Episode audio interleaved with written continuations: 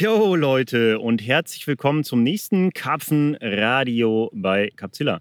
Also, ähm, ich sitze hier zusammen mit Björn Brockmann, meinem guten alten Freund Björn Brockmann, seit vielen Jahren endlich mal wieder zusammen am Wasser und wir angeln. Es ist Februar, ich glaube heute ist der 9., wenn ich mich nicht irre. Ähm, eigentlich sollte es bitterkalt sein, widerlich, zugefroren, vereist, äh, hier Schneewüste, wie man das sich halt so vorstellt. Ist aber nicht. Stattdessen haben wir einen richtig geilen, äh, eher milden Südwest. Die Tage war richtig Sturm, heute ist milder Wind einfach. Es ist 11 Grad, 12 Grad. Ne? Also es ist wirklich, wirklich krass entspannt. Ich meine, klar, das Wetter, also das Wasser ist eiskalt, aber ähm, die Fische sind in Bewegung gekommen. Äh, wir sind zusammen am Wasser an einem meiner Hausgewässer, an Baggersee. Ähm, mit dem hatte Björn faktisch noch eine Rechnung offen. Ich muss jetzt nämlich gerade erstmal einen Rig wieder neu machen und einen Kaffee aufsetzen und all das. Ähm, und in der Zeit gebe ich das Mikro nämlich mal weiter an meinen lieben Gast, damit er vielleicht mal erzählt, was hier seit gestern so passiert ist, Cooles. Ja, grüßt euch Leute. Ich bin auch mal wieder beim Karpfenradio dabei. Ist ja schon länger her, wo ich mal das letzte Mal davor vom Mikro saß. Ich habe einfach mal äh, die Gunst der Stunde genutzt, weil ich jetzt ein bisschen Freizeit habe zur Zeit, bevor die Boilie-Saison richtig losgeht und ich das Produzieren anfangen, Christopher zu besuchen. Das hat natürlich auch einen Grund, warum ich hier bin. Erstmal wegen Podcast, ist ja klar. Das werde ich mal wieder ein aufnehmen.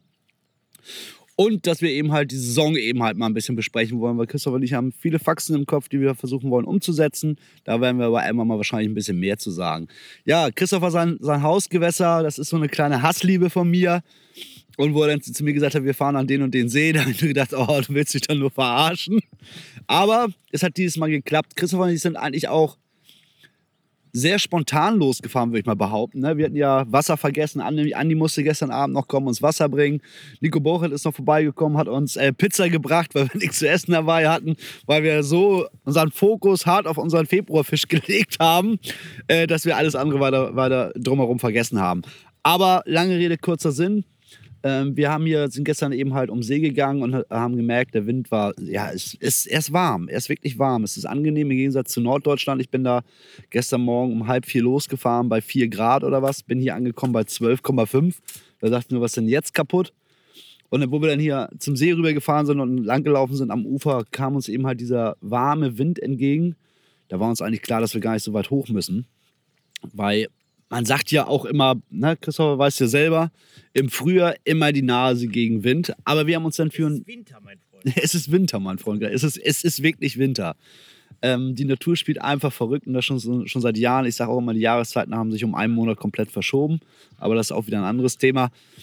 Wir haben uns hier dann äh, für einen tieferen Seeteil entschieden wo wir eigentlich unsere Routen richtig geil gestaffelt haben. Ne? Also darüber haben wir auch uns vorher beratschlagt. Ich bin eben halt Gastangler und darf hier ja auch nur mit zwei Routen angeln, das darf man nicht vergessen. Ähm, Christopher mit drei. Und dann haben wir uns dafür entschieden, ein Seekörpertabel zu entscheiden, wo wir eben halt den tiefsten Teil des Gewässers beangeln können, bis in eine Flachwasserzone, wo hohe Plateaus sind und das in, im flachen Teil vom See übergeht. Da konnten wir die Routen eben halt richtig geil staffeln von, was waren das jetzt, neun Meter bis knapp viereinhalb, würde ich mal behaupten, waren das jetzt, ne? Ja. Ja, man muss dazu sagen, wo du jetzt hier schon so geil ins Detail gehst, äh, der See ist so länglich, ist so ähm, ja, ein langgezogener Baggersee im Grunde. Ne? Und ähm, wir haben jetzt so rechts von uns den Hauptkörper des Sees mit den größten Wassertiefen bis über 11 Meter. Und nach geradeaus raus erstreckt sich so ein Areal mit vielen Bodenwellen, Plateaus, Struktur, viel altem Kraut. Und nach links raus geht es dann auch so ein bisschen ins Flachere raus und in so eine Verengung rein. Und ähm, so haben wir halt die Möglichkeit zu staffeln. Ich glaube, die flachste von dir lag auf viereinhalb so ungefähr und die tiefste bei mir so auf achteinhalb. Ne? Ganz ins Tiefe sind wir nicht runtergegangen, aber einfach, weil das hier in der Regel noch nie wirklich produktiv war. Und ähm, ja, was ist passiert? Ne? Willst du erzählen? Ich muss jetzt hier mein Pop-up draufschrauben. Ja, was ist passiert? Gestern Abend im, in der Abenddämmerung, nachdem dann die Routen lagen und wir hier natürlich äh, viel Blödsinn geredet haben und über alte Zeiten philosophiert haben, äh, ging auch schon das Spektakel los bei Christoph im tieferen Bereich des Sees da war eben halt ein Stell dich ein auf Brassenparty. Christopher hatte jetzt in der Nacht, muss man ehrlich sagen, fünf Stück hattest du jetzt, ne? Ja. Fünf Brassen gehabt. Das ist sehr, sehr untypisch hier für den See. Aber da kann man sehen, wenn man jetzt die Fische sucht, wo natürlich auch Brassen sind, sind Karpfen meistens nicht weit, muss man auch immer dazu sagen. Ähm, habe ich natürlich wieder die ganze Zeit ausgelacht, Brassenkönig und du musst mal richtiges Futter fischen und so, wie das immer ist, so kleine äh, Sticheleien zwischen uns. Ähm, ja, ne? und da freuen wie sich das gehört, ja, das ist so. Äh, muss man auch zu sagen, äh, dass die Brassen nachher wirklich schon aggressiv waren und das waren ja auch, das waren ja richtige Klodeckel, das darf man auch nicht, also das ist schon, also wenn man da Fiederangler ist oder so, da geht einem schon das Herz auf. Wenn man sowas an der Fiederroute hat oder an der Kopfroute, ey, das ist ja Wahnsinn. Die haben ja alles nur im Schnitt so vier, viereinhalb Kilo. Aber nicht, also ging uns die Halsschlagader auf. Ja, genau. Also man, also wir wollen die ja nicht so gerne fangen, ne? Also höchstens mal mit leichtem Geschirr, ne? Wenn man mal, mal stimmen geht, aber das tun wir hier nicht. Ähm, aber man sieht ja, wir waren am Fisch dran. Und ähm, wir haben dann gesagt, wir müssen die Taktik ein bisschen umstellen. Dazu kann aber Christoph wahrscheinlich gleich ein bisschen mehr sagen, weil das war ja sein Spot, den er im Prinzip da beangelt hat und den ja nachher auch aktiviert hat. Da äh, sind, können wir gleich mal ein bisschen auf Futter eingehen, würde ich behaupten, ne? was du da gemacht hast mit deinem Futter. Du bist ja, hast ja, bist ja umgestiegen. Ja, ich sag mal so, ich war dumm. Ne? Also ähm, ich kenne den See gut, das kann ich ja, da muss ich auch keinem was vormachen. Ein Hausgewässer von mir und äh, manchmal, gerade an so Hausgewässern, mit denen man ziemlich viel Zeit verbracht hat, dann fehlt da manchmal auch so ein bisschen der Respekt, weil man denkt, man hat es ja eh schon alles erfunden hier. Und hier ist es so, ähm, dass diese Brassen super selten geworden sind. Du hast halt mittlerweile nicht mehr viele, aber die sind echt groß. Ne? Also hier sind Brassen bis über 6 Kilo möglich und die Fische, die man hier fängt, sind eigentlich immer über 4 Kilo. Also für einen Specimen Hunter wären das schon das Brassenparadies. Ähm, aber im Normal Normalfall begegnest du diesen Brassen in der Saison nicht. Du fängst vielleicht mal einen bei so einer Session irgendwo im, äh, im Frühjahr oder Sommer. Ne? Das passiert mal, wenn du Partikel und so einbringst. Im Winter allerdings sind die Karten ganz neu gemischt. Im Winter sind die anscheinend deutlich aktiver und haben richtig Bock, im tiefen Wasser eben auf attraktives Futter anzuspringen. Und was ist typisches Winterangeln auf Karpfen? Attraktives Futter. Du fängst also an, mit Weichfutter rumzueiern. Ich habe hier Boilie-Teig zerbröselt, ein paar Dosen Mais reingeschüttet, äh, zwei verschiedene Goose, die ich geil finde, da drauf gepackt. Ähm, das Ganze dann noch schön, damit es nicht ganz so matschig ist, noch gewälzt in, äh, in ähm, hier, äh, wie heißt das Zeugs, äh, haben wir gestern drüber gelacht, nicht Paniermehl, sondern ähm, hier, ja, Groundbait, Trockenfutter, sowas in der Art. Ne? Also haufenweise Zeugs reingemischt, was höchst attraktiv ist, das Ganze schön durchsoaken lassen für eine Nacht, noch fermentierte Partikel waren drin, Hanf und so. Ja, und dann präzise auf die Routen eben gespommt. Kleine Pop-Ups geangelt, kleine Wafter und ähm, ganz präzise drei kleine Spoms, vier kleine Spoms, hier Route draufgepackt. Und da muss man sich nicht wundern, ne? Und die Vergangenheit hat gezeigt, in solchen Situationen wenn die Brassen einmal drauf sind, wirst du sie schwer wieder los. Gerade hier. Wenn die einmal Bock haben, dann sind sie da. Dann suchen die auch ganz schön gierig. Ich bin dann ähm, nach dem vierten oder dritten Brassen bereits äh, umgestiegen auf die Taktik, nur noch Boilies beizuspomben. Äh, 15er, weil ich gar nichts anderes dabei habe, also kleine Köder, Kohlenhydratköder. Habe die dazu gespombt. Ähm, das hat jetzt nicht wirklich die Wände gebracht. Und tatsächlich, ähm, naja, ich würde jetzt zu viel vorwegnehmen. Ne? Ja, Aber jetzt, jetzt ja. ich, kann, ich kann nur sagen, nachdem ich dann ähm, den fünften Brassen hatte und ziemlich gar war, habe ich diese eine Route, meine dritte, ich war da ja eh im Vorteil gegenüber Björn, weil ich drei Routen fischen durfte gegen zwei. Da dachte ich, ach komm, lässt auch mal eine drin, ne? bist ja müde und so. Habe mich wieder hingeflackt und die Route gar nicht mehr ausgeworfen. Heute Morgen habe ich es aber ausgeworfen, allerdings ganz bewusst in ein etwas anderes Seeareal mit Single Hookbait, komplett ohne Beifutter, mit einem kleinen gelben Fluge-Pop-Up. Ja. Und jetzt ist Björn wieder an der Reihe. Dann kann ich nämlich zwischenzeitlich mal eben neu werfen. Dann lassen wir mal seine Route neu werfen, weil er ist schon wieder heiß wie Frittenfett hier heute Morgen. Aber das hat auch damit zu tun, dass wir eben halt gerade echt ein bisschen am Fisch sind, das tierisch Spaß bringt und das im Februar. Ja, ich habe ja eben halt einen anderen Seeteil beangelt vom See, weil das, wir haben eben halt gut aufgeteilt. Ich habe eine Route auf, auf 6,5 Meter und eine ungefähr auf 4,5 Meter habe ich die gelegt.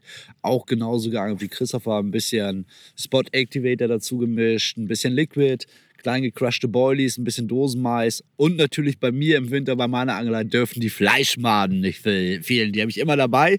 Ich bin eben halt so ein kleiner Madenangler im Winter. Es macht mir mega viel Spaß, auch eben halt äh, dass natürlich das Risiko hoch ist, das, was bei Christopher passiert ist, dass die Brassen sich eben halt sehr schnell darauf einstellen, weil im Winter lieben diese, lieben Brassen eben halt dieses attraktive Futter, das hat er ja eben schon mal angesprochen.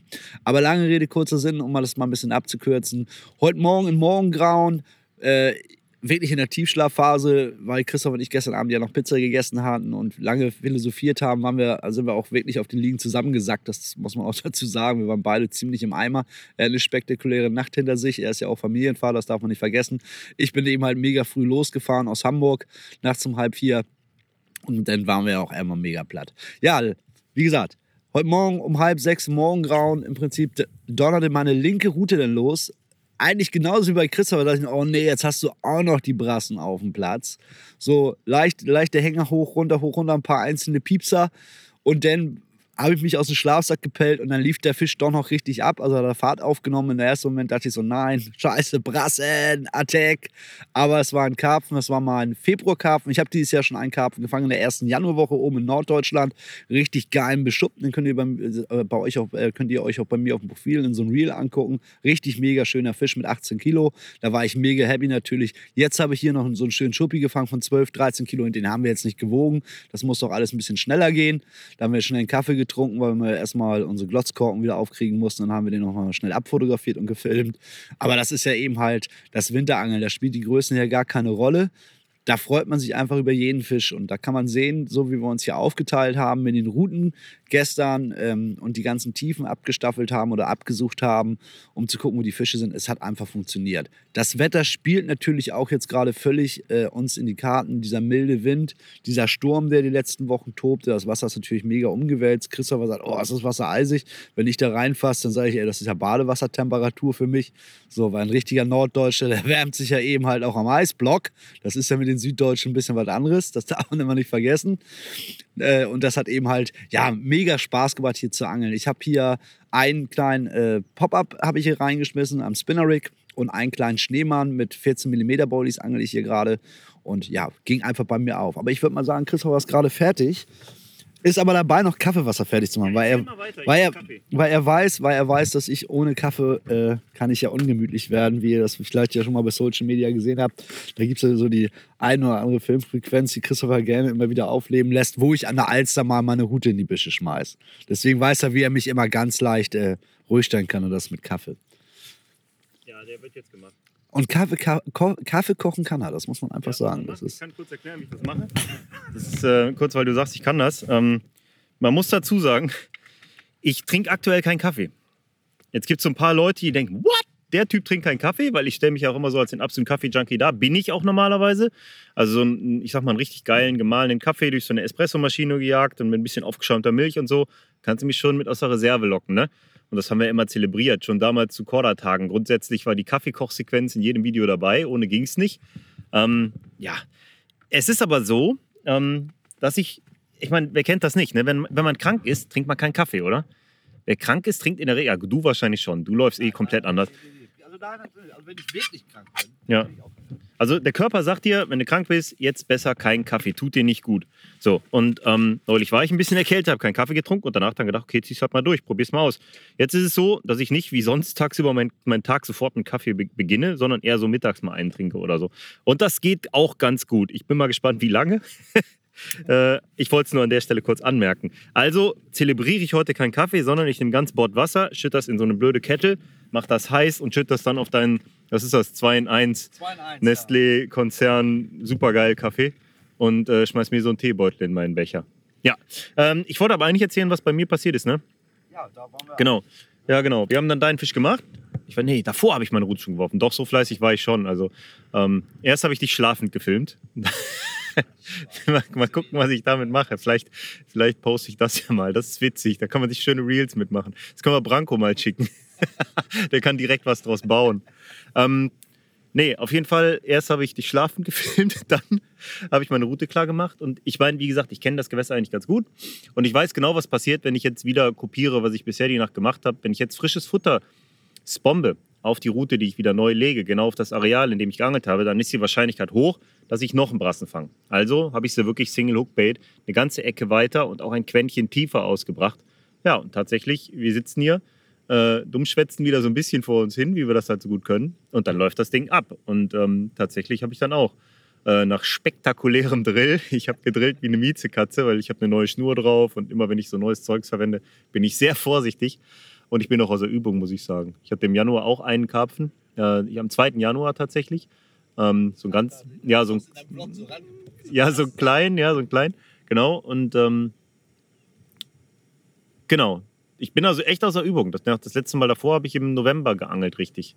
Also wirklich, also es ist wirklich viel Zeit dazwischen gewesen. Egal. Auf jeden Fall, ich habe einen Kescher gekriegt und habe auch einen echt schönen, richtig geil, starke Winterfarbe ausgeprägt, cooles Schuppenbild, also echt schönen Spiegelkarpfen gefangen. Und wir zwei, wir sind gerade die Karpfenkaiser, die Könige der Welt. Wir sind überglücklich mit unseren Erfolgen, glaube ich. Ne? Ja, Krass.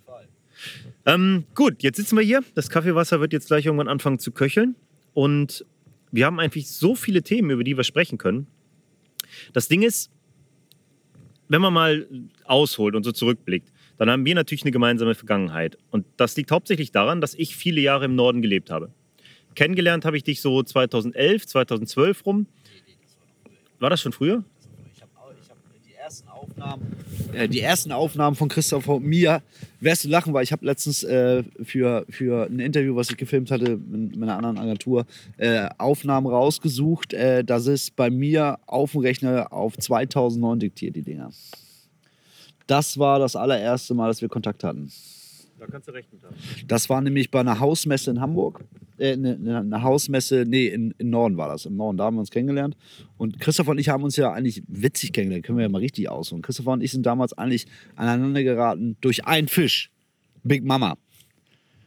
Ja. Durch Big Mama sind Christopher und ich aneinander geraten. Ich habe damals so, damals war es ja noch total hip, so auf, auf Hausmessen oder äh, ja, eben halt auch bei normalen Karpfenmessen so eben halt Videoshows oder so Dia-Shows zu zeigen. Und da ist Christopher über diesen Fisch von mir gefallen damals, die Big Mama aus dem Norden. Und da hat Christopher mich angesprochen. Und so sind wir ins Gespräch gekommen. Ja, und seitdem sind wir eigentlich, ja, haben wir verdammt viel erlebt, ne? Verdammt viel. Eigentlich sind wir wie, wie Hund im Wasser, wie, wie, wie, wie Feuer und Wasser, weil Christopher ist mehr der Ruhepol von uns beiden. Und ich bin ja immer so der cholerische Typ, ne? So grobe Kelle, grobes Vorfach, schweres Blei, funktioniert. Und Christopher ist immer dieser Taktikaffe von uns. Aber das Schöne ist, wenn ich mit Christopher los bin, äh, Christopher, muss ich ja ehrlich sagen, jetzt schmier ich mal richtig Honig um Bart. Also nicht, dass du hier gleich ausrutschst, ne, wenn du hier aus dem Zelt rauskommst. Ne? Okay, also ich muss ehrlich sagen, Christopher und ich kennen uns ja jetzt ein paar Jahre und fischen schon ein paar Jahre zusammen und er hat sich einfach entwickelt als so eine Maschine. Und Christopher ist, was das angeht, mit einigen Taktiksachen, ja, ist er mir immer einen Schritt voraus. Und wenn ich dann mit ihm angeln bin, das motiviert mich tierisch, da von meiner Angelei abzuweichen, was Neues auszuprobieren und da nochmal eine Schippe raufzupacken und auch zum Erfolg zu kommen, weil man lernt beim Karpfenangeln nie aus. Und das ist auch der Grund, warum man diese Podcasts sich anhört oder diese Videos immer wieder sich anguckt oder so. Man lernt nie aus. Man muss immer wieder probieren, probieren, probieren. Und das ist, das ist das Facettenreiche, das Geile beim Karpfenangeln. Bin ich ganz ehrlich, das, das, das tört mich total an. Ne? Danke für das Lob. Ähm, ja, du, wir kommen gleich nochmal zurück zu dem Kennenlernen, aber du hast was mega Interessantes angesprochen. Ähm, es gibt ja dieses Bild in der, in der Wirtschaft, in der Persönlichkeitsentwicklung, überall. Du bist im Grunde ein Abbild deines Umfeldes. Wenn du jetzt fünf Leute um dich rumschaust oder mit den fünf Leuten, mit denen du die meiste Zeit verbringst, die formen dich auch. Und die ziehen dich eben mit oder die ziehen dich runter. Und ähm, ich kenne das echt oft. Du kennst, ich sag mal, aus einer Gruppe von zehn Karpfenanglern aus einer Messe kann ich dir relativ zügig sagen, welche von denen richtig ambitioniert sind und wirklich voll Bock haben, nach vorne zu gehen. Und positioniere die Leute im richtigen Umfeld. Setz die neben irgendwelche, neben uns, die halt Hardgas geben oder andere junge Angler oder ähm, damals war es für mich Daryl Peck zum Beispiel, an dem ich mich sehr orientiert habe. Und die werden hochgezogen und die haben das Potenzial, richtig nach vorne zu gehen. Andere wiederum ähm, machen das oft nicht. Aber Fakt ist, einfach nur mal so kurz in die Runde geworfen, äh, wenn du dir das Umfeld richtig zusammensuchst und mit den richtigen Leuten Kontakt hast und angeln gehst, dann kannst du es gar nicht verfehlen, auch wirklich was draus zu machen und dich zu entwickeln in allen Bereichen deines Lebens. Ne? Da gibt es dieses Beispiel oder dieses Bild von der Treppe. Stell dir vor, du bist in einer Sache, äh, du, du, stehst an einem Punkt auf dieser Treppe und du willst aber nach ganz oben hoch. Um da hinzukommen, brauchst du gewisse Skills. Du glaubst, du machst es richtig, aber faktisch machst du es nicht richtig, nur das weißt du nicht. Also kommst du die Treppe gar nicht weiter hoch. Du bleibst immer so auf den unteren zwei Stufen. Und da gibt es jemanden, der steht schon mittig auf der Treppe, der hat die Skills also auch schon. Wenn der dir die Hand reicht, dann zieht er dich automatisch mit da hoch. Hast du den aber nicht da, ist es sehr schwer, da hinzukommen. Und du musst dir viel von außen suchen. Und ähm, ich glaube, das ist so ein Punkt, wo mir persönlich Korda auch sehr, sehr gut getan hat. Die Zeit bei Korda und ähm, dass du mit so vielen unterschiedlichen Anglern zusammen bist und so viele unterschiedliche Angelsituationen noch irgendwie meistern musst, ähm, du fällst da hinten über, wenn du dich darauf nicht einlässt, auch dich weiterzuentwickeln irgendwo. Ne? und äh, dann tatsächlich auch mal so ein Technikhase zu werden. Also ich komme ja auch aus der Generation Inlandblei und Stiffrick und ähm, mittlerweile ist das Repertoire da doch ein bisschen größer geworden. Aber zurückzukommen auf das Kennenlernen, ich kann mich genau an die Messe erinnern, natürlich. Ich kann mich genau daran erinnern, das Bild in der Slideshow von der Big Mama, diesem krassen Spiegler, zu dem Zeitpunkt so ein Fisch zwischen, ich sag mal immer so zwischen 21 und 23, 24 Kilo. Ne? Ein stabiler Fisch, gerade da oben im Norden, krasses Teil aus Schleswig-Holstein. Und ähm, ja, du warst damals halt schon so eine coole Socke wie heute, auch so ein alter Skater-Typ, im Grunde wie ich. Hab damals und, für Sebastian für Black Label Baits. Ja, genau, für Black Label Baits warst du am Start. Und ähm, ja, ich habe diesen Fisch gesehen, wir sind ins Gespräch gekommen und ich habe natürlich direkt gesaugt und Info und Info, wo kommt dieser Fisch her und bla und blub. Und es stellte sich raus, dass dieser, dieser Fisch in einem sehr, sehr kleinen, sehr einzigartigen Gewässer in Schleswig-Holstein schwimmt. Im Grunde, wir haben das irgendwann die Pferdetränke genannt. Weil das sind so offene Wiesen, die Elbe ist nicht weit weg und dann sind da diese zwei kleinen, aber echt charmanten ja, Wasserlöcher im Boden. Also zusammen vielleicht zwei Hektar groß, dieser Komplex. Ne? Also echt nicht groß. Zweieinhalb. Zweieinhalb, doch, okay. Ja, ist noch so ein, so ein angrenztes Naturschutzgebiet mit so einem, also die Fische können theoretisch auch so ein bisschen in so eine Rückzugszone, auf dem einen See ist auch eine Insel drauf und so. Also ähm, richtig cooler Gewässerkomplex, aber sehr, sehr klein und für mich komplett neu, weil super flach, super klein. Und man denkt sich natürlich so, ah ja, flach, klein, den hast du sofort im Sack, den Fisch, den hast du ganz schnell in der Tasche. Ne? Das ist ganz, ganz easy. Und es war damals so da, ähm, dass man nur als also du warst entweder im Verein oder du konntest als Gast eines Vereinsmitgliedes mit dem Vereinsmitglied mitgehen. So, und das rechne ich Björn bis heute sehr, sehr hoch an, denn er hatte zu diesem Zeitpunkt in diesem See alles hoch und runter gefangen. Ähm, der hatte also in diesen Seen, also er hatte im Grunde überhaupt keine Ambitionen, da jetzt wirklich viel seiner Zeit ähm, zu verbringen. Und der hat gearbeitet und hatte jetzt auch nicht übermäßig viel Zeit. Und ich hatte die Möglichkeit, ich habe damals für Route und Rolle, cheers, lass dir, lass dir schmecken den 2 in 1.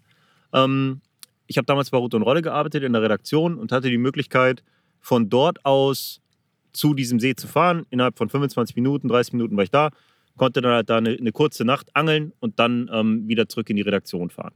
Und im Grunde hast du es mir möglich gemacht, dort überhaupt auf diesen Fisch gezielt zu angeln. Äh, wir waren dort regelmäßig zusammen fischen. Ich kann es sagen, insgesamt über einen Zeitraum von, ich habe nämlich letztlich anderthalb Jahre gebraucht, um den Fisch zu fangen, im Zeitraum von anderthalb Jahren 15 Nächte. Also jetzt nicht übermäßig viele Nächte, aber ich weiß es so genau, weil ich habe in meinem Buch auch darüber geschrieben, über dieses Beispiel. Und ähm, Das ganze, dieses ganze Angeln war ja schon mega, ne? Ja. Da können wir ja mal ein bisschen drüber quatschen. Also dieses ganze Angeln war schon faszinierend, weil Christopher eine andere Herangehensweise hatte. Natürlich hat er die Eckinformation gehabt. Ich habe diesen Fisch ja schon mal ein paar Mal gefangen. Da hat er versucht, diese Taktiken auch so umzusetzen. Aber es hat sich hinterher sehr schnell rauskristallisiert, dass wir immer wieder Doppelfänge hatten. Insbesondere Christopher. Immer wieder Doppelfänge. Und das hatte ich auch ein bisschen so, äh, wenn ich ehrlich bin, ganz schön gemacht an der Zeit. Ne? Weißt du das noch? Immer wieder die gleichen Fische, immer wieder die gleichen. Und es fehlte immer noch dieser, dieser eine Zielfisch, dass Ermann sogar schon Christopher, ist der überhaupt noch hier? Und bumm, wurde er ein Wochenende später gefangen. Aber dann war er wieder natürlich motiviert, bis in die letzte Haarspitze da weiter zu angeln. Das Faszinierende war einfach, da muss Christopher gleich noch mal ein bisschen drauf eingehen, auf die Taktik, die er da nachher gefahren hat. Ähm, wir haben mit einem Futterboot sehr, sehr spezifisch, also sehr kleine Fallen gefischt, sehr punktuell. Und das hat immer wieder zwar die gleichen Fische gebracht, aber nicht den Zielfisch. Und der Schlüssel zum Erfolg nachher, das werde ich jetzt mal das Mikrofon Christopher übergeben, wo nachher der Knoten geplatzt ist. Ja, und er noch andere Fische ja auch gefangen hat, die dann seltener gefangen worden sind, wie zum Beispiel der Papagei und noch andere Fische, die da eben halt schwammen. Oder die Hure, die Hure, die war eigentlich bei euch bei den 15 mal, 14 mal an Land. das ist eben halt so ein Futterfisch, der reagiert auf alles. Äh, Und Christopher hat sich da wirklich Mühe gemacht. Das war, fand ich damals sehr beeindruckend, dass er nachher seine Angelart komplett umgestellt hat und dann nachher diesen Fisch gehoben hat. Ich kann mich noch ganz genau daran erinnern, wie er morgens, die, die müsst ihr euch vorstellen, das ist ja so, so im Elbland eingepackt da in, diese, in diesen Wiesen. Äh, und da war so mega Nebel morgens und da steht er bei mir vorm Zelt so, das war gerade so am Hellwerden und mir, ich hab sie, ich hab sie. Und dann haben wir da im Morgengrauen eine Bildersession abgelegt und Christopher ist überglücklich damals nach Hause gefahren. Das, das werde ich nicht vergessen. Das war schon ein geiler Moment damals, muss ich ehrlich sagen. Aber ich will jetzt mal sagen, ich gebe dir das Mikrofon, erzähl mal die Futtertaktik, die du da damals gefahren hast, wie du den Fisch nachher eigentlich überlistet hast. Und ich habe das nachher weitergefahren, diese Taktik, und habe ihn eigentlich nachher schon fast auf Ansage immer wieder gefangen. Ja, ähm, das Ding ist ja, und das ist das größte Learning für mich aus dieser Angelei, unterschätze die kleinen Seen niemals. Im Gegenteil, je kleiner das Gewässer ist, desto sensibler reagiert das auf Angeldruck und ähm, auf natürlich alles, was den Angeldruck suggeriert. Ob es jetzt irgendwie das Geräusch eines Futterbootmotors ist oder ähm, das, die aufbrassenden Boilies, die du mit dem Wurf reinstickst, die Schritte, die du am Ufer tätigst oder was auch immer da gerade so passiert. Ähm, kleines Gewässer bedeutet, die Fische haben noch weniger Platz, kennen ihren Lebensraum noch genauer und kriegen genau mit, was Sache ist. Und äh, wir können an diesem Gewässer jetzt für heutige Verhältnisse nicht von hartem Angeldruck sprechen, aber äh, wenn du an einem See regelmäßig am Wochenende ein bis zwei Karpfenangler hast, mit so einer kleinen Wasserfläche, dann hast du schon auch Angeldruck und das über die Jahre, die Fische wissen Bescheid. Und ich muss sagen, ich habe den Fisch, also sehr wahrscheinlich zumindest relativ früh in, der, in dieser Kampagne einmal verloren. Das war, als ich einen Doppeldrill hatte. Du hast in einem einen Teil geangelt, ich am anderen. Da hatte ich einen Doppellauf und hab, stand da mit zwei Routen. Du hast mir eine abgenommen, ich habe die andere genommen und mir ist dann ein Fisch ausgestiegen, der vom Verhalten genau so war, wie du es beschrieben hast, wie der sich verhält. Das kann gut sein, ne? Aber das ist ja oft so. Und dann, ähm, und dann weißt du es nicht und dich plagen Zweifel und schon äh, ist das Mindset nicht mehr gut, um diesen Fisch zu fangen. Aber egal. Ähm, faktisch was ich ganz vereinfacht sagen kann, was letztlich dazu geführt hat, dass ich doch echt ganz gut gefangen habe und den Fisch dann auch irgendwie gefangen habe, ist, dass ich von den Standardplätzen abgewichen bin. Das war im Grunde eine Sache. Und ähm, was da halt auch so typisch war, war, dass die Leute mit dem Futterboot gefischt haben. Ne? Der Klassiker war, punktuelle Fallen mit dem Futterboot zu stellen. Das war richtig typisch, warum auch immer. Weil es eigentlich ein sehr kleines Gewässer ist. Aber ähm, halt eben auch wie typisch für diese Gewässer, sehr flach, echt klein. Ähm, dadurch schnell erwärmt, hat sehr viel natürliche Nahrung produziert, im Grunde ein perfektes Karpfenzuchtbecken in dem Sinne. Der Björn hat hier gerade seine GoPro hochgefahren, um für sein, sein äh, Brocke TV Vlog noch zu filmen. Der sagt, der hat ja eh alles mitgenommen. Jetzt machen wir das also sozusagen live und an zwei Fronten. Ähm, ja, auf jeden Fall, die Tatsache, mit diesem Futterboot zu angeln, war nicht immer von Vorteil, glaube ich. Und äh, letztlich war es wirklich so, dass ich im Grunde eigentlich von den Standardplätzen abgewichen bin. Und der Fisch ist auf einer Route rausgelaufen, die ich eigentlich da abgelegt habe, wo ich sie sonst niemals abgelegt hätte. Ne? Der Klassiker ist ja, wenn du so kleine Gewässer hast, du guckst, was an der gegenüberliegenden Seite ist. An der gegenüberliegenden Seite gab es so ein kleines Plateau, es gab überhängende Büsche und es gab so einen Durchstieg in so ein Kanalsystem, der total heiß war. Das waren so die Standardplätze, die auch immer liefen, weil die Fische da halt auch kreuzten und vorbeigeschwommen sind. Und gebissen hat er am Ende des Tages wirklich mitten im See. Ne? Ja, so richtig im Nirgendwo. Und ähm, warum auch nicht? Weil Futter gab es da sowieso überall. Ja, aber ähm, worauf wir ja, was, also eigentlich wollten wir die Geschichte erzählen, ähm, um zu berichten, wie wir uns kennengelernt haben. Und das waren 15 Nächte, die wir dann zusammen über einen Zeitraum dort geangelt haben, ähm, die wir Zeit hatten, uns kennenzulernen. Und drumherum haben wir natürlich auch noch viel Schabernack getrieben. Ne? Da waren ja noch andere Dinge, die wir mal gemacht haben. Ähm, 2012 habe ich diesen Fisch gefangen und 2013 habe ich angefangen für Corda zu arbeiten, als ähm, Marketing- und Media Manager ja, damals. damals genau, ich bin dann 2012 auch schon aus Hamburg wieder weggezogen, hatte da so eine Homeoffice-Regelung und ähm, ja, 2013 habe ich dann angefangen für Corda zu arbeiten und dann habe ich mich sehr ins Zeug gelegt, dich davon zu überzeugen, dass Corda nicht nur feines englisches Gefiedels ist, sondern ähm, dass da auch äh, XX und XT-Sachen und Sachen für den also groben Norddeutschen sind. Gebraucht, um mich zu überzeugen. Ich habe anderthalb Jahre gebraucht, um mich zu überzeugen, aber ich glaube, du hast deine Entscheidung nicht bereut. So, nein, nein. jetzt ähm, hatte ich dich damals zu Corda geholt und so ging es dann im Grunde weiter mit äh, ja, Masterclass an der Alster, Masterclass am Kanal, Masterclass Roadtrip, Masterclass am Pachtgewässer, Masterclass an den Flachlandseen. Also ich glaube, du bist schon ziemlicher, du bist schon so ein ziemlicher Videoveteran geworden. Ne? Wir haben ja viel gemacht und das, war, ist ja auch, das hat ja auch mega Spaß gemacht, das darf man nicht vergessen. Die ganze Geschichte, die ganze Filmerei, da ist man ja irgendwo reingewachsen und eben halt, ich muss dazu auch sagen, wo er mich damals, wo Christopher mich dann zu Corda geholt hatte, ähm, habe ich mich ja nie in der Position gesehen, wo ich jetzt eigentlich bei Corda stehe. Ich bin ja weniger äh, Brand-Friend, kann man sagen. Also ich, ich, ich stehe hinter der Firma voll und ganz. Habe auch ja jetzt erst vor kurzem die eine oder andere Kooperation mit anderen Firmen ja hinter mir gelassen, um mich voll und ganz nur auf eine Firma noch zu konzentrieren, um der Sache auch gerecht zu werden, weil die Firma mir auch gegenüber sehr loyal und fair immer ist. Christopher wusste ja, was er für ein Haudegen, was für ein Lumpenlouis er sich da eingekauft hatte früher, wo er den Job noch gemacht hatte, geholt hatte. Aber irgendwie äh, muss ich sagen, dass durch Corda, wo du mich geholt hast, habe ich ja viele Leute kennengelernt. Thomas Talaga, Etienne Giebel und viele andere Angler im Team. Nur mal so, nur mal, wenn ich, wenn ich, wenn ich jetzt jemanden vergessen habe, sorry Jungs, das meine ich jetzt nicht böse, ich kann ja jetzt nicht die ganzen Namen aufzählen. Also und auch äh, mit einigen auch Fischen war. Ich muss sagen, das hat mir einen richtigen Push gegeben bei meiner eigenen Angelei, weil ich gemerkt habe, für mich dass Angeln nicht nur stumpfe, schwere Safety-Clip-Montagen sind mit äh, Stiff-Rig durchgebunden. Nein, dass man auch mit feinen filigranen Sachen wie mit Spinner-Rig, Multi-Rig und anderen Geschichten zum Erfolg kommt, wenn man es vernünftig umsetzt. Und ich muss sagen, die Corder-Zeit, die ich jetzt, wo, seitdem ich schon mal Corder bin, die hat mich in den letzten Jahren sehr stark geprägt. Und ich muss sagen, oder wenn du es mal sagen, so, ich habe mich weiterentwickelt, ne? Weiterentwickelt. Ja, hundertprozentig. Also definitiv. Ich sag, schau mal, ich glaube, dass aus unserer Generation viele ganz gute Instinktangler kommen. So, ne? Leute, die, ähm, ist doch ganz gut. Ich habe dich früher mal Magneto genannt. Weil du hast, du hast echt, du hast die Fische halt relativ zügig einfach rational, instinktiv, keine Ahnung, wie man sagen soll, gefunden. Ohne, ähm, ohne da jetzt irgendwie die Nase in den Wind zu strecken, sondern bist du ans Wasser gekommen und hast sofort ein Bauchgefühl gehabt, aufgrund von Erfahrung, weil du das ja auch schon viele Jahre machst. Und wenn du das, also diese Fähigkeit kombinierst mit einem guten taktischen Repertoire und ein bisschen Finesse im Angeln, dann, ähm, dann ist das halt richtig stark. Ne? Und das ist so eine Sache, die ich bei, also es gibt viele, bei denen sehe ich eine, eine super krasse Finesse und taktisches Repertoire. Und in vielen Situationen punkten die. Und es gibt auch wieder andere, ähm, auch viele jetzt von, also einfach insgesamt in der Karpfenszene, jetzt nicht auf Korder begrenzt oder so, ja. viele, die halt echt einen krassen Instinkt haben und andauernd irgendwie auf Fisch kommen. Aber wo ich mir denke, hey, das könntest du noch ein Level weiterbringen mit der nötigen taktischen und äh, technischen Finesse und, und Raffinesse. Und ähm, ja klar, da ist bei dir auf jeden Fall eine krasse Entwicklung auch dabei. Ach, wir mögen uns heute, ne? Was wir, wir uns, wie wir uns loben. Sollen wir ja, kuscheln? Also, was ist das hier? Brokeback Mountain oder was? Das ist der Brokeback Mountain Capzilla Podcast, Leute. ah ja, okay. Man muss sich auch mal nette Sachen sagen. Wenn du Brock unterwegs bist, ist es nicht so oft, dass du. Dann musst du erst genießen, wenn du mal was Nettes. Also Im Zweifelsfall rastet der auch aus. Nein. Ja, wolltest du eigentlich deine Story eben noch weiterführen? Wollte Oder wolltest du dich nur lobhudeln, wie du nee, dich entwickelt nee, hast? Ich wollte auch mal sagen, bevor du aus Hamburg weggezogen bist. Ja. Das Lustige war, ich habe ja damals mit Christopher diese, diese 15 Nächte da bei mir in den Hauspools da eben halt observiert und gemacht und getan und das manchmal sogar unter der Woche und ich war eben halt äh, Vorarbeiter im Rohrleitungsnetzbau und habe mir dann immer, wenn Christopher dann sagt, ah, ich könnte Dienstag auf Mittwoch, kannst du da? Ich so, oh Alter, ich muss doch morgen zur Arbeit, was stimmt mit dir nicht, Alter, ich bin doch kein Student.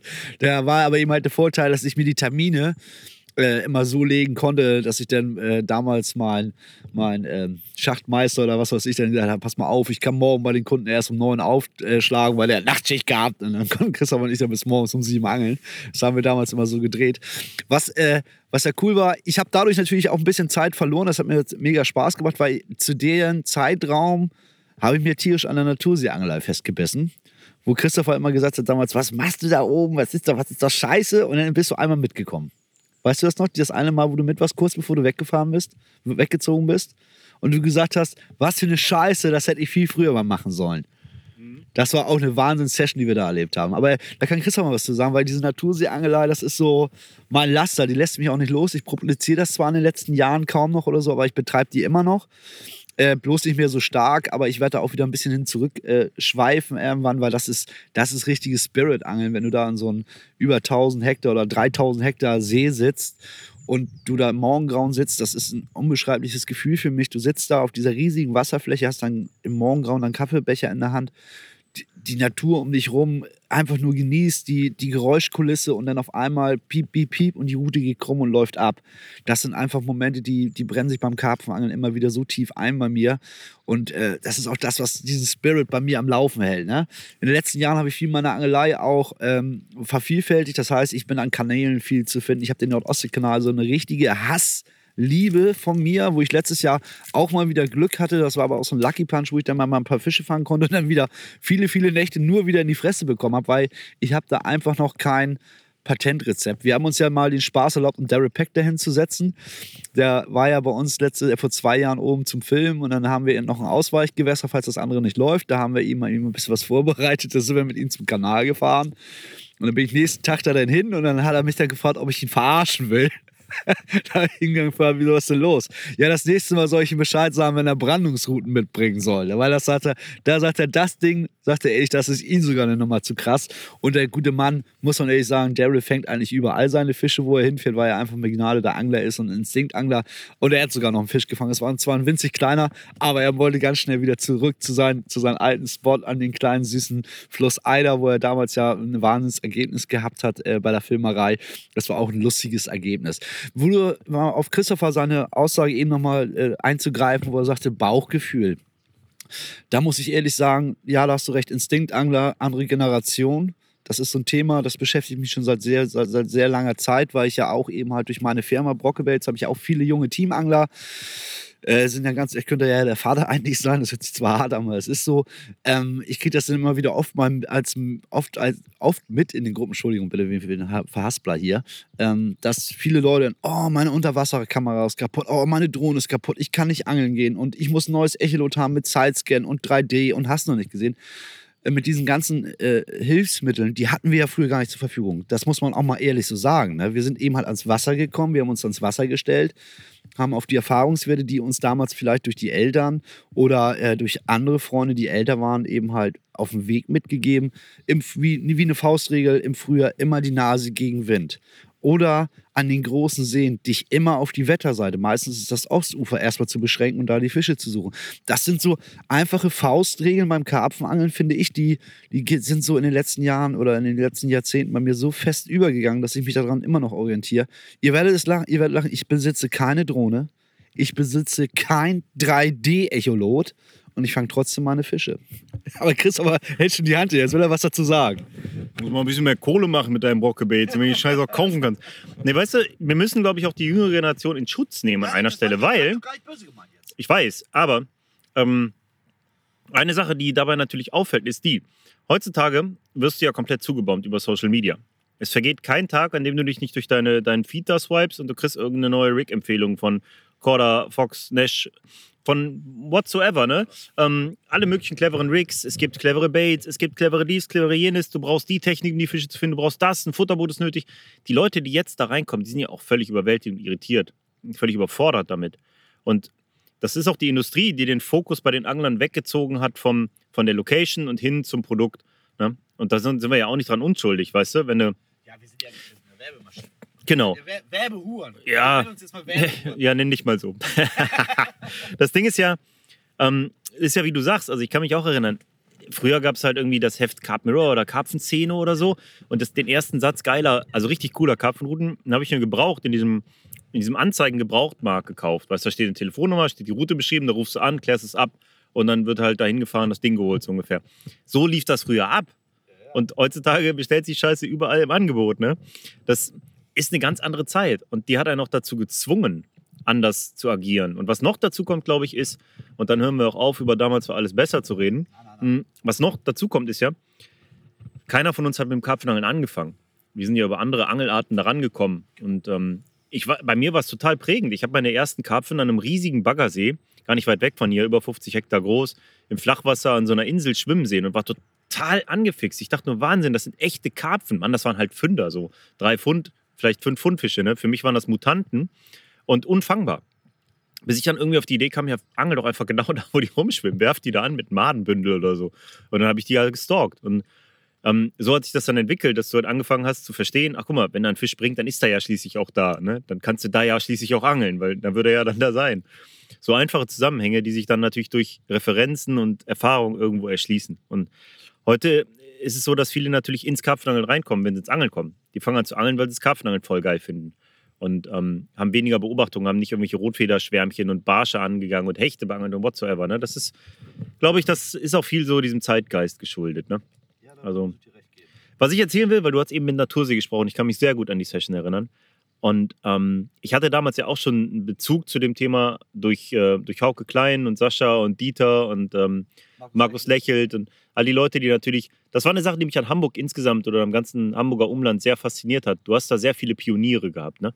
Was daran liegt, dass die Hamburger als, als Städter ne, mit diesem Tor zur Welt-Feeling sowieso halt auch Bock hatten auf unterwegs sein und für die war natürlich Mecklenburg, ähm, das Abenteuerland. Schleswig-Holstein auch mit den Naturseen, aber Mecklenburg, Brand Brandenburg, die ganze Ecke da oben, das war halt so der Abenteuerspielplatz. Mit unglaublich großen, wunderschönen Naturseen. Weißt du, ein Kumpel von mir hat mal gesagt, es gibt Seen, an denen sitzt du auch gerne, wenn du blankst. Und ähm, das sind diese Gewässer. Du sitzt auch gerne, wenn du blankst, weil da sind die Kraniche, die Seeadler, die, das ist einfach fantastisch schön da. Und ich kann mich an die Session erinnern, wir hatten ein richtig geiles Timing, dank dir. Wir sind an diesen See gefahren, genau zu der Zeit, wo sich diese vielen hundert Hektar Wasser auf ein paar wenige Buchten beschränken, weil die Fische sich da eben sammeln, um ja später dann zu leichen, aber halt auch einfach, um da sich nochmal richtig fett zu fressen und richtig krass. Und ich weiß noch, wie wir über dieses kristallklare Wasser an diesen Schilfbänken da vorbeitrieben und da, da, Kapfen, das ist der nächste, Alter, der ist gut, da, da. Wie so durch, so, boah, Alter, wie geil ist das denn? und ähm, unsere Fallen dann da verteilt haben und dann natürlich auch zügig auf Fische gekommen sind, coole Fische gefangen haben. Ich kann mich aber auch erinnern, dass sich der Natursee von der von der Abenteuerseite gezeigt hat, als wir diesen krassen, auflandigen Sturm hatten, der da kam. Und ich glaube, wir hatten beide die Situation, dass wir geflochtene Schnüre gefischt haben, relativ dicht aneinander. Das Ding ist ja, du musst ja, du angelst dann in die Bucht rein. Eine Route liegt kurz, direkt an so einem Schilf, an so einer Schilfschneise, und die andere liegt weiter. über Grund verlaufend, damit du an einer anderen Stelle in der Bucht noch einen Punkt am Ufer treffen kannst. Die blockieren sich zwar nicht, du fängst auf beide, aber was passiert, wenn der Sturm kommt und die weiter gelegene Route über die kürzere gelegene Route die Schnur drüber gibt? Der dreht die ineinander. Wir mussten beide zwei Routen komplett wegkappen und alles einsammeln, weil uns der Sturm die Schnüre ineinander verwoben hat auf eine Art und Weise, dass es vollständig unmöglich war. Das war eine Suppe aus geflochtener, teurer geflochtener Schnur und Algen und Dreck und Scheiße. Und vielleicht hing sogar noch am Ende von einer ein Fisch. Das war der Horror, Mann. da kann ich mich gut daran erinnern, wie wir die Kappe auf hatten, ey. Wir haben geile Fische gefangen, es hat Spaß gebracht. Ja, gelohnt hat sich die ganze Nummer auf jeden Fall. Das war mega, mega, mega cool. So, jetzt ähm, ist in der Vergangenheit viel passiert. Und es ist jetzt wie lange her? Ich war an deinem 40. Geburtstag bei dir. Das ist mittlerweile schon wieder drei Jahre her, dass wir zusammen mal am Wasser waren. Du hast bei der Session gar nicht geangelt, ich schon. Das war bei dir am Pachtgewässer. War eine coole Party mit vielen coolen Jungs.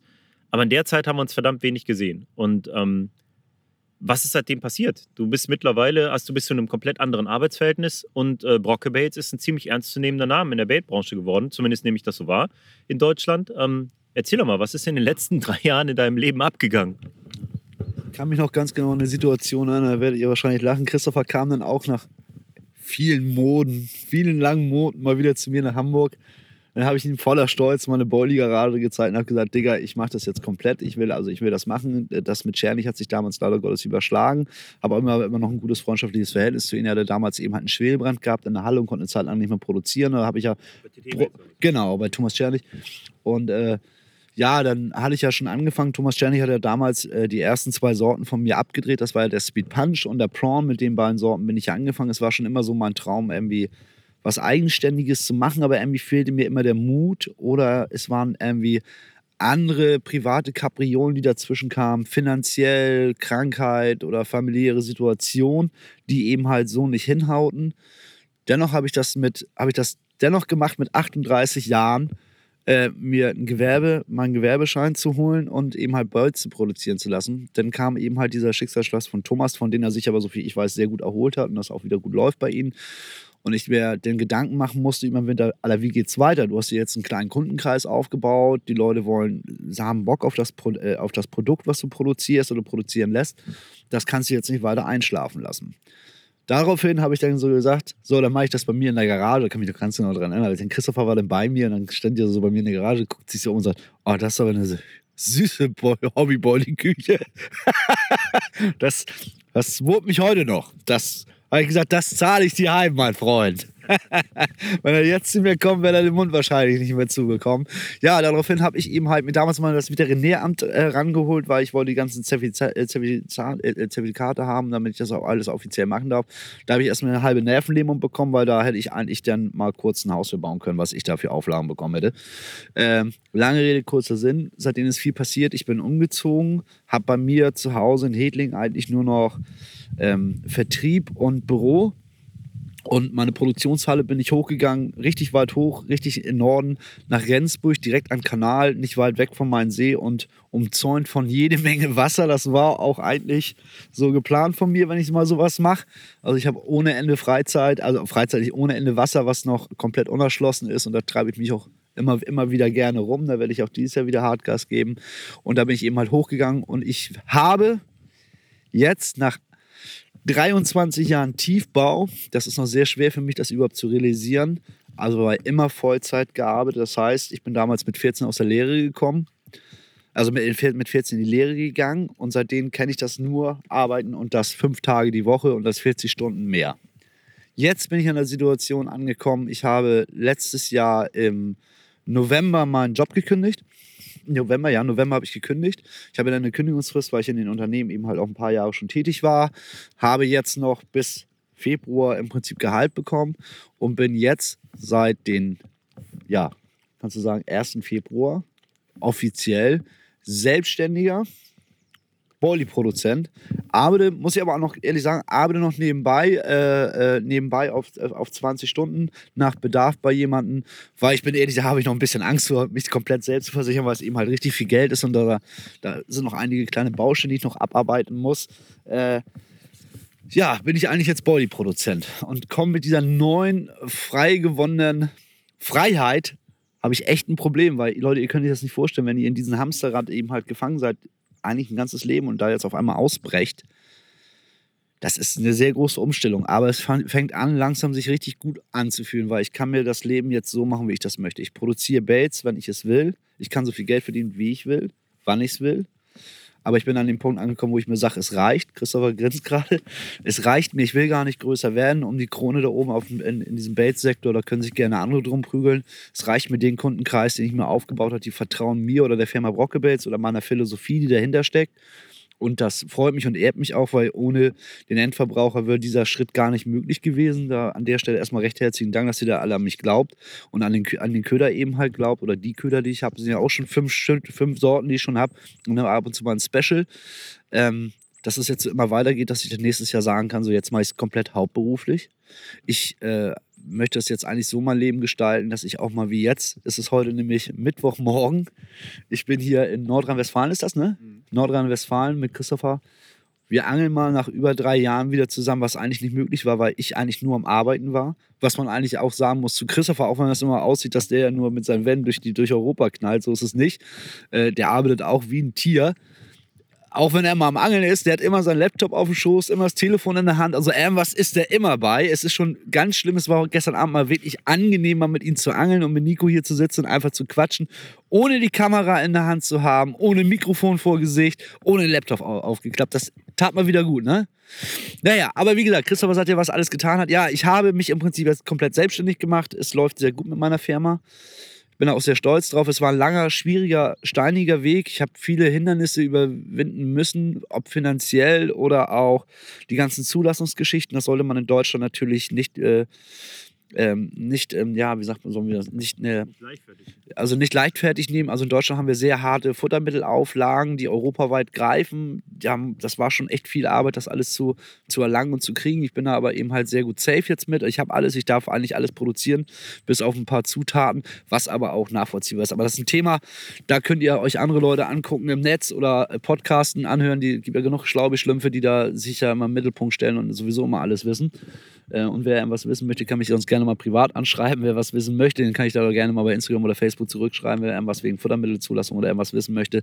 Ich bin da auf jeden Fall mit meinen Sachen ein safe. Es läuft sehr gut. Habe ein super tolles Team um mich herum aufgebaut. Äh, viele junge Leute. Es macht mega viel Spaß, mit denen zu arbeiten. Und ich hoffe in der Zukunft, dass es so weitergeht, auch wenn wir jetzt auf eine ganz harte, äh, harte, ja, Wirtschaftskrise gerade zusteuern. Es ist so, ich verspreche euch, ich werde euch nicht das letzte Geld aus der Tasche ziehen. Ich werde die Preise versuchen stabil zu halten. Auch was für, für mich oder für andere Baithersteller oder allgemeine Industrie im Moment eben halt das Problem ist, wisst ihr ja selber, es wird alles teurer. Was das heißt, was, dass ihr auch alle weniger in der Tasche habt. Ich denke daran, ich weiß das selber, ich war lange noch Endverbraucher, selber noch harter Molocher und ich werde versuchen, ähm, das so fair wie möglich zu halten. Es ist einfach so. Ich möchte nichts, ich möchte gute Produkte zum fairen Preis verkaufen und nicht überteuert und auch nicht zu billig. Aber das ist auch wieder ein Thema, da will ich mal nicht so doll jetzt hier eingehen. Ich gehe, Christopher macht auch schon, gib mal das Mikrofon, check das Mikrofon. Da muss ich jetzt hier mal den Werbeblocker vorschieben. nee, ähm, du hast da viele sehr, sehr spannende Sachen erzählt.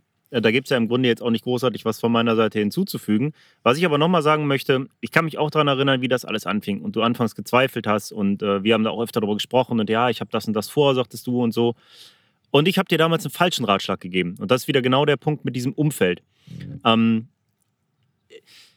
ich habe es jetzt mehrfach in meiner Umgebung wahrgenommen. Es gibt Leute, die haben einen echten Traum, eine Vision. Jeder drückt das auf eine andere Art und Weise aus, sage ich mal. Ne? Aber du hast die Vision, ey, ich, da, ich, ich will einfach diese Bait selber machen. Und ich dachte so, ja, hm, ja, dann versuch doch lieber, mach, lass dir die machen von irgendwem und bla und so halt, ne? Also die Empfehlung, mach es, mach es über einen externen, die kam auch von mir. Nicht nur von mir, aber auch von mir. Und im Nachhinein hast du gesagt, nee, irgendwann hast du gesagt, ich mache das jetzt selbst. Ähm, hast dann diese, ich sag mal, von, bis von einer kleinen Garagenklitsche hochgegangen zu einer richtigen Halle mit richtigem Maschinenpark und allem drum und dran. Und ähm, rollst faktisch tatsächlich selber das Futter. Du stehst an deinen Maschinen und machst das, weil du einfach so ein Typ bist. Du machst die Sachen einfach gerne selbst, du nimmst es selbst in die Hand, du hast selbst die Kontrolle und dadurch bleibt das ja auch eben authentisch. Handwerker, wie du sagst.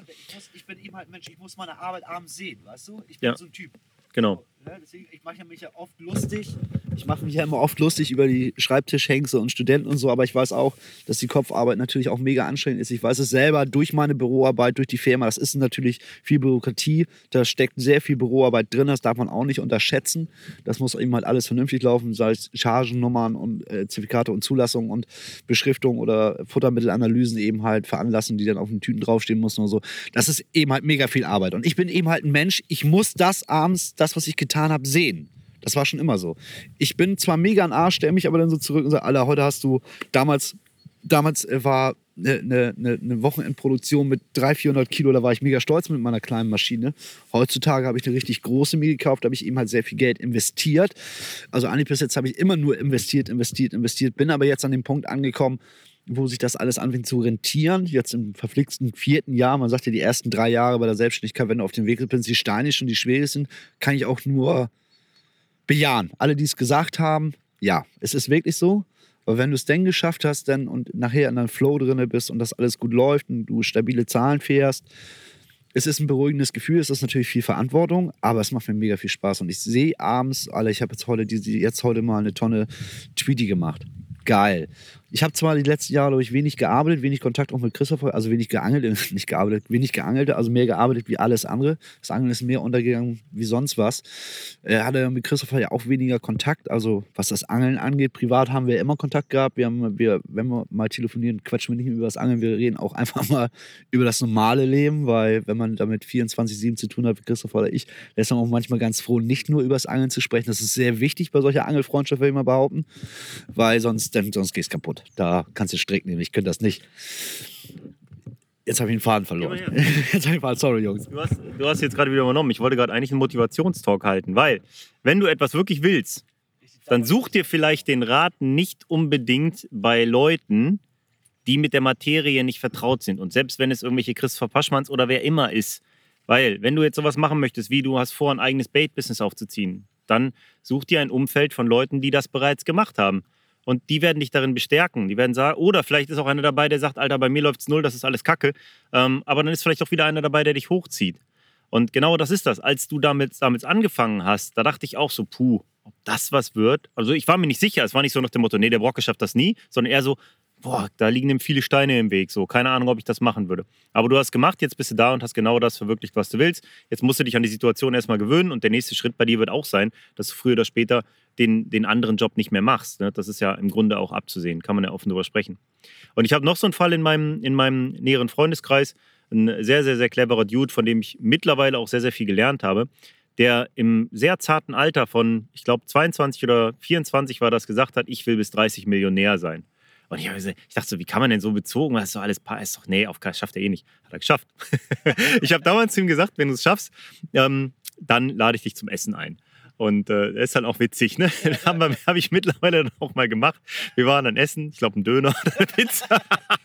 nee, das jetzt nicht. Aber ähm, der hat das durch eigene Arbeit äh, auf eine sehr, sehr respektable Art und Weise beeindruckend geschafft, ähm, sich da wirklich was Geiles aufzubauen, weil er eben ganz früh diese Vision klar formuliert hat. Ne? Ich meine, ich mache jetzt, das ist ja, ich finde, das Bild ist immer so cool. Wenn du irgendwo hin willst, äh, du bist mit dem Auto unterwegs und willst irgendwo hin und du gibst dein Ziel nicht ins Navigationssystem ein und du kennst den Weg auch nicht, dann ist die Wahrscheinlichkeit, dass du ankommst, ziemlich gering. Wenn du aber in dein Navi dein Ziel eindeutig eingibst, ob es jetzt ist, ich will Millionär werden oder ich will 100 Karpfen über 20 Kilo und so und so viele Jahren fangen oder ich will eine coole Halle und Boilie-Business haben, dann hast du eine klar umrissene Vision und gehst da auch automatisch drauf zu. Und dann solltest du einfach gucken, dass du dir ein Umfeld äh, erschaffst, das dich auf dem Weg dann auch bestärkt, statt dich irgendwo davon abzuhalten. So, ähm, das war's von meiner Seite, was das Wort zum Sonntag angeht. Damit ist das Thema jetzt auch abgehakt. Ähm, Du hast eben ja viel angesprochen, was diese, was diese ganzen Hürden angeht, die dir Deutschland aufbürgt, wenn es jetzt Futtermittelzulassung ist, allein diese ganze gewerbliche Kiste.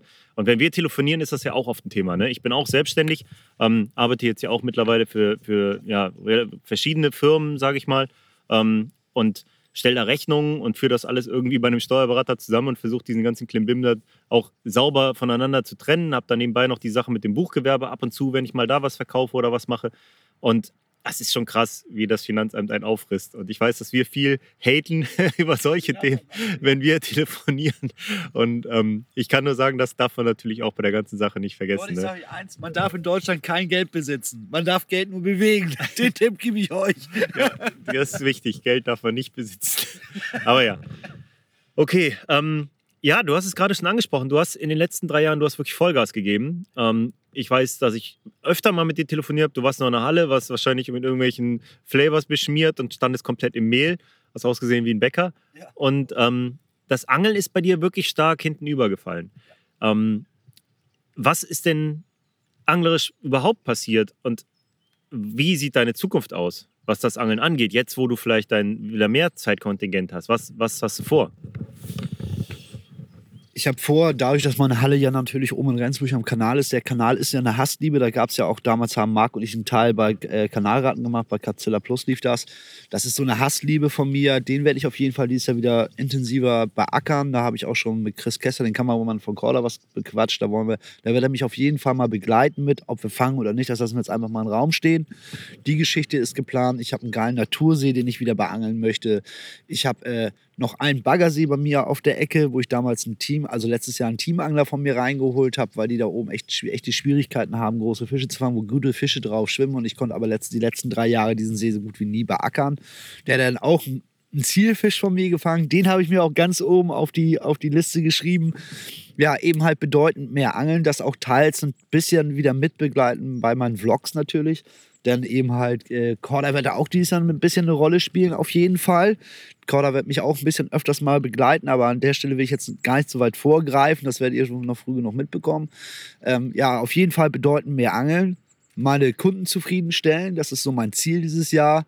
Die Kunden zufriedenzustellen, geiles, geiles Futter auf den Weg zu bringen, eine schöne Zeit am Wasser zu verbringen und äh, ja, mein Lebtag genießen, den ich mir jetzt in den letzten Jahren erarbeitet habe. Aber Leute, noch einen kleinen Tipp, weil Christoph hat ja eben schon das Wort zum Sonntag abgeschlossen.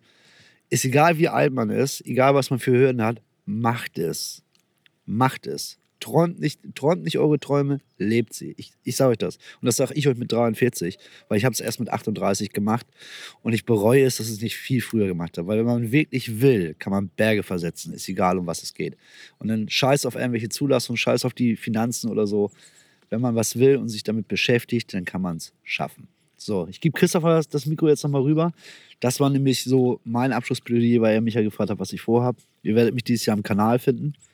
Natursee und einem Baggersee. Und ich werde Chris Kessler tierisch jagen dieses Jahr. ja, und wo wir dich natürlich auch finden, ist ähm, bei YouTube auf deinem eigenen Kanal Brocke TV, ähm, wo du deinen eigenen Vlog auch machst. Da sind ja mittlerweile auch echt ein paar Sachen bei gewesen, die jetzt nicht alltäglich sind. Ähm, alltäglich ist es eh nie mit dir, aber ich sag mal sowas wie zum Beispiel eine Rainbow Lake Session genau. mit Sascha Pingel, die du da hattest, ich glaube in zwei Teilen sogar, ne? Genau. Ähm, sowas zum Beispiel, also es lohnt sich auf jeden Fall da reinzugucken. Ähm, ist mega witzig. Ich mache ja auch einen eigenen Vlog ähm, auf dem Fangkraft-Kanal aktuell, dieses Paschmanns Plan-Ding. Und ähm, ich muss sagen, dass mir es echt Spaß macht. Also ich habe richtig Bock darauf, mein eigenes Angeln zu dokumentieren und gerade halt so, so Sessions, so in sich geschlossene Sessionblöcke irgendwie zu dokumentieren. Ne? Mir macht das Bock. Für mich bringt das halt so ein, noch eine neue Challenge irgendwie in diese Session mit rein und ich habe halt auch die Möglichkeit, das direkt zu kommunizieren. Ich laufe ja eh gern, wie du weißt. Ich bin sehr kommunikativ. Und ähm, wie sieht das bei dir aus? Empfindest du das Vloggen eher als ja, Laster, das irgendwie nötig ist, um da irgendwie das Profil auszubauen oder hast du da auch Bock drauf auf die Sache? Na, ich muss sagen, dieses Vloggen ähm, macht mir persönlich auch Spaß. Ich bin jetzt aber keiner, der da absolut auf High-End-Aufnahmen immer wieder gerne zurückgreift. Es ist natürlich schön, die Vlogs natürlich immer schön mit zu untermalen. Darüber hatten wir heute Morgen, bevor wir jetzt den Podcast aufgenommen haben oder aufnehmen, auch schon drüber gesprochen. Ähm, ich habe eben halt Marvin, das ist ein Teamangler von mir, das ist ein junger Student, der begleitet mich sehr oft, der freut sich auch immer, der hat da richtig Bock drauf. Dann filmen wir natürlich auch mal mit der Alpha richtig geile Aufnahmen, also richtig diebe Bilder und so. Aber ich filme ja sonst alles immer richtig Ronker-Style mit meiner GoPro. da ist eben halt alles verwackelt, nicht immer alles scharf. Und es ist alles Freestyle und ich finde einfach, ich, es macht mir Spaß, eben halt den Leuten das wieder zu, zu zeigen. Dieses Reale, ne? dieses einfach dabei sein und den Leuten das näher, zu bringen, was wir gerade in der Situation erleben, was schiefgelaufen ist, was äh, ein freudiger Moment ist, was da für Kapriolen allgemein gerade passieren. Meine Jungs meckern immer mit mir, wenn ich die Vlogs mache, so aus dem Team. Alter, du musst mal ein bisschen Werbung für deine Köder machen. Das kann ja nicht sein. Du sammelst einfach nur über irgendwelche Haken und Angelsituationen, aber nie über dein Futter. Ja, ich vergesse das immer, weil ja, ich bin nicht so einer jetzt so, so, so ein Verkaufsschwätzer, bin ich ehrlich. Ich ich stehe zu meinem Futter. Ne? Äh, es ist gutes Futter, die, die Fänge zeigen es immer wieder. Und deswegen muss ich da nicht immer, immer wieder drauf rumreiten, dass ich hier die dicksten Eier habe und das Tollste mache. Deswegen lasse ich die, meine Vlogs einfach natürlich laufen. Ab und zu baue ich da auch mal was ein. Ne? Das ist so. Aber sonst, mir macht das schon Spaß. Es geht auch, wenn man anfängt mit der Geschichte, es geht immer in Fleisch und Blut über. Christopher ist da schon ein bisschen akribisch dabei, das muss ich ehrlich sagen. Ich habe immer das Gefühl, dass er so ein Skript im Kopf hat. Ne? Der weiß immer ganz genau, was er will. ich lasse immer einfach laufen aus den Gefühlen Gefühlen heraus. eigentlich ist das doch das Geile, eigentlich, wenn man, wenn man sich überlegt, heutzutage so eine Baitbude zu haben und an sowas auch Spaß zu haben, wie du jetzt selber sagst, wie viele Möglichkeiten die das eigentlich alles bietet. Ne? Dass du eben die Chance hast, halt irgendwie selbst kreativ zu werden, dein eigenes Zeug zu machen. Für mich ist das ja auch mal ein Stück Selbstverwirklichung, Kreativität. Und die kannst du natürlich auch haben, wenn du einen neuen Mix zusammenstellst, aber äh, die kannst du natürlich auch haben, wenn du irgendein Video zusammenballerst und ähm, da was Cooles mit machst. Ähm, wo wir, du hast eben über, über dein Futter und du stehst zu deinem Futter gesprochen und das ist eine Sache, bei der ich mal eben rein möchte. Ähm, ich selber das sage ich auch und habe es immer offen gesagt, ähm, mit Fangkraft beispielsweise, wir lassen uns die Köder bei Mario, bei Dreambaits rollen, natürlich komplett nach eigenem Rezept. Der hatte anfangs echt krasse Probleme, unser Zeug zusammen, so zusammenzuschustern. Ich habe ähm, natürlich gewisse Bait-Kenntnisse. Ähm, ich habe auch eine Zeit lang selber gerollt, aber ich würde mich auf keinen Fall als Köderprofi bezeichnen, der halt wirklich genau weiß, welche Sachen er wie zusammensetzen muss. Ähm, wie ist das bei dir? Ich weiß, dass du sehr, also vor einiger Zeit, lange bevor du mit, ähm, mit ähm, damals äh, Black Label Baits auch zusammengekommen bist, auch Selbstroller gewesen bist. Ähm, und dass du natürlich auch viele selbst wieder erarbeitet hast. Ähm, ich weiß, dass du da keinen Schrott zusammenrührst, ne? Äh, dass, du da, dass du dir wirklich Mühe gibst. Aber wo liegt da, wie, wie, wie kommst du da? Wie erschaffst du die Erfahrungen? Bist du eher der Typ, der ausprobiert? Basiert dein Wissen auf alten Erfahrungen? Tauschst du dich aus? Wie muss man sich sowas vorstellen? Das ist ein sehr gutes Thema von dir, muss ich ehrlich sagen. Also dadurch, dass ich ja damals lange Selbstroller war, ist einfach so, ich dann damals dann in diese Bait-Schiene reinrutschte und dann eben halt Teamangler war für Black Label Baits oder TT Baits und jahrelang eben halt den Vorteil eben halt auf auf Ready-Made zurückzugreifen, es war ein Anruf oder eine E-Mail, da habe ich das zugeschickt bekommen, ist das Selbstdrehen für mich ja komplett nach hinten runtergefallen. Aber eben halt, ich habe meine alten Mixe wieder ausgepackt, die ich damals schon vor 20 Jahren als junger Bengel im Prinzip, weil man ja gar nicht die Kohle hatte, um Readymates zu angeln oder so, äh, selber gedreht habe. Das waren damals Brecki, Brecki Spoilies oder eben halt Forelli Boilies und all sowas. Und aber auch Fischmehl Boilies oder eben halt schon damals für, zum damaligen Wissensstand Kohle Kohlehydrat Boilies, was ja heutzutage ein riesen Hype ist, aber man sich ja nie, mit, nie so befasst hat. Dadurch, dass ich natürlich mit guten renommierten Firmen zu tun gehabt habe, die das schon lange Jahre machen und auch mit anderen Baitfirmen über die Messearbeit ja auch guten Kontakt habe oder so, mich immer wieder mit Futter ausgetauscht habe, viele, viele verschiedene Angelsituationen mit den Jahren immer wieder festgestellt habe und ich Rallys gefischt habe oder auch andere Baithersteller, mit denen ich zu tun hatte oder andere Teamangler mit anderen Firmen, denn mit den Ködern in Verbindung kam, habe ich mir immer mehr zusammengemalt und dann habe ich meine alten Mixe, die ich, die ich habe, im Prinzip neu aufgebaut mit dem Wissensstand, den ich mir über die letzten 10 Jahre, 15 Jahre fast erarbeitet habe durch diese ganzen Arbeiten, die ich gemacht habe und konnte eben halt aus meiner Erfahrung her einige Sachen eben einsetzen, wie damals war noch nicht die Bierhefe so hip zum Beispiel oder Brokerzell oder all solche äh, Sachen eben halt, die, die man ja gar, damals auch gar nicht zur Verfügung hatte. Und das konnte ich jetzt in meine alten Mixe mit einbauen, die verfeinern, ausarbeiten. Und das ist das, woran ich glaube, das ist gut für einen Fisch. Eine hohe Verdaulichkeitsrate. Äh, wie arbeitet, ähm, äh, wie arbeiten bei einigen pH-Werten? Also man könnte es jetzt auch wirklich wissenschaftlich ausbauen, die ganze Geschichte. Das ist schon ein ganz krasses Thema, insbesondere diese Ködergeschichten. Äh, Verdaulichkeit bei den Tieren Nachhaltigkeit bei den Ködern ist mir auch ein sehr wichtiges Thema, insbesondere was diese ganzen EU- und äh, Deutschland-Richtlinien angeht bei der Futtermittelzulassung, was ich hier ins Wasser einbringe, wie doll schädigt es äh, im Nachgang eventuell das Gewässer, was kann der Fisch da rausziehen, was scheidet er wieder aus, das ist mir sehr wichtig. Das ist, also es bringt mir nichts, wenn ich ehrlich, Leute, ich, ich würde niemals ein, ein, ein, Hydrat, also ein Hydrat sag schon, äh, ein Proteinboilie mit 60% Protein rausbringen, weil das ist der größte Schwachsinn, den es gibt. Und dann merkst du eben, dass einige Leute sich mit der Anatomie des Fisches das ist mir sehr wichtig, die Anatomie des Fisches nie auseinandersetzt. Was der Fisch wirklich rauszieht aus dem Köder und was er wieder ausscheidet und was im Nachgang überhaupt mit einem ausgeschiedenen Futter passiert. Das ist meine Philosophie. Ich glaube daran. Ich versuche die umzusetzen in meinen Ködern. Und äh, der Erfolg, würde ich mal behaupten, von einigen Sachen, das spiegelt sich auch wieder, dass es hinhaut. Äh, andere Firmen kenne ich auch, die spiegeln das auch wieder, diese Philosophie, insbesondere was die Nachhaltigkeit angeht, weil es ein ganz großes Thema ist heutzutage und nicht immer diese hört sich jetzt echt fies an, sagen wir mal. Wir sagen immer Grießknödel dazu in der Boilie, in der, in der, in der, in der Boilie-Industrie. Das sind eben halt diese richtig günstigen Boilies, Leute, wenn ihr wisst, wie die in Wirklichkeit aufgebaut sind. Ne? Nachhaltigkeit sieht anders aus. Insbesondere, wenn man auch über die Natur, über das Tier geht oder eben halt die Wässerverhältnisse, weil wir haben ja immer mehr in Deutschland damit zu tun, Futterverbot, Futtereintrag, äh, Catch-and-Release und all sowas. Das muss man auch alles bei dieser ganzen Geschichte, die wir machen, auch ein bisschen berücksichtigen. Ich hoffe, deine Frage konnte ich damit vernünftig beantworten, Christopher. Ähm, ja, ich denke, auf, ja, schon, auf jeden Fall. Also letztlich ist es, glaube ich, so, und das finde ich auch ganz interessant in dem, was du sagst, das Grundgerüst eines Köders hat sich bei, glaube ich, kaum einer Firma über die Jahre wirklich verändert. Das Grundgerüst, ähm, auf dem Boilies aufbauen, ist seit so vielen Jahren im Grunde beständig. Jetzt gibt es neue Möglichkeiten, neue Trends. Ähm, Fische wurden damals wie heute gefangen. Und es gibt halt, das ist so ein Thema, wo ich mir auch immer, ich habe mit vielen Leuten gesprochen, ähm, die dann ihren Boilie über den Klee loben und sagen, ah, unglaublich. Und ich komme gerade von einer Session und es lief halt mal, sagen wir mal, natürlich ist es nie immer so bei mir, aber es lief halt mal exorbitant gut und ich denke mir so, hey, es wäre nicht möglich gewesen, mehr zu fangen egal was du mir jetzt für einen Köder gegeben hättest, es wäre einfach, was soll das? Also, wohin soll das noch führen, so ungefähr, ne? Und ich glaube, da ähm, sind Vertrauensanker, eine solide Qualität und diese Geschichte mit dem situationsbezogenen Köder, dass du halt den Köder so auswählst, dass es zu einer Situation passt. Ähm, die sind da wirklich sehr wichtig. Und da finde ich es auch cool, dass du sagst, ja, im Grunde basieren meine Köder vom Grundgerüst her auf dem, was ich mir damals schon erarbeitet habe. Und jetzt gehe ich natürlich mit der Zeit und gucke, was möglich ist und passe sie entsprechend an. Ähm, eine Sache, die, da haben wir jetzt im Privaten mal darüber gesprochen, die fand ich auch ganz interessant, ist natürlich, ähm, hey, das ist halt auch eine Szene. In der Branche kennen sich viele. Es wird miteinander gesprochen. Es wird über viele Dinge auch recht offen gesprochen. Man schließt sich sogar zusammen, um eine größere Abnahmemenge zu haben und dann vielleicht irgendwas zu bekommen, um es dann auch wieder wirklich günstiger oder überhaupt an den Endkunden weitergeben zu können und so. Und ähm, das ist ja letztlich bei der Karpfenbranche und dieser kleinen Szene in Deutschland letztlich ganz interessant, wie persönlich dann ja doch vieles noch läuft. Ne? Also Finde ich ganz spannend. Ähm, was können wir denn von dir in diesem Jahr Neues erwarten?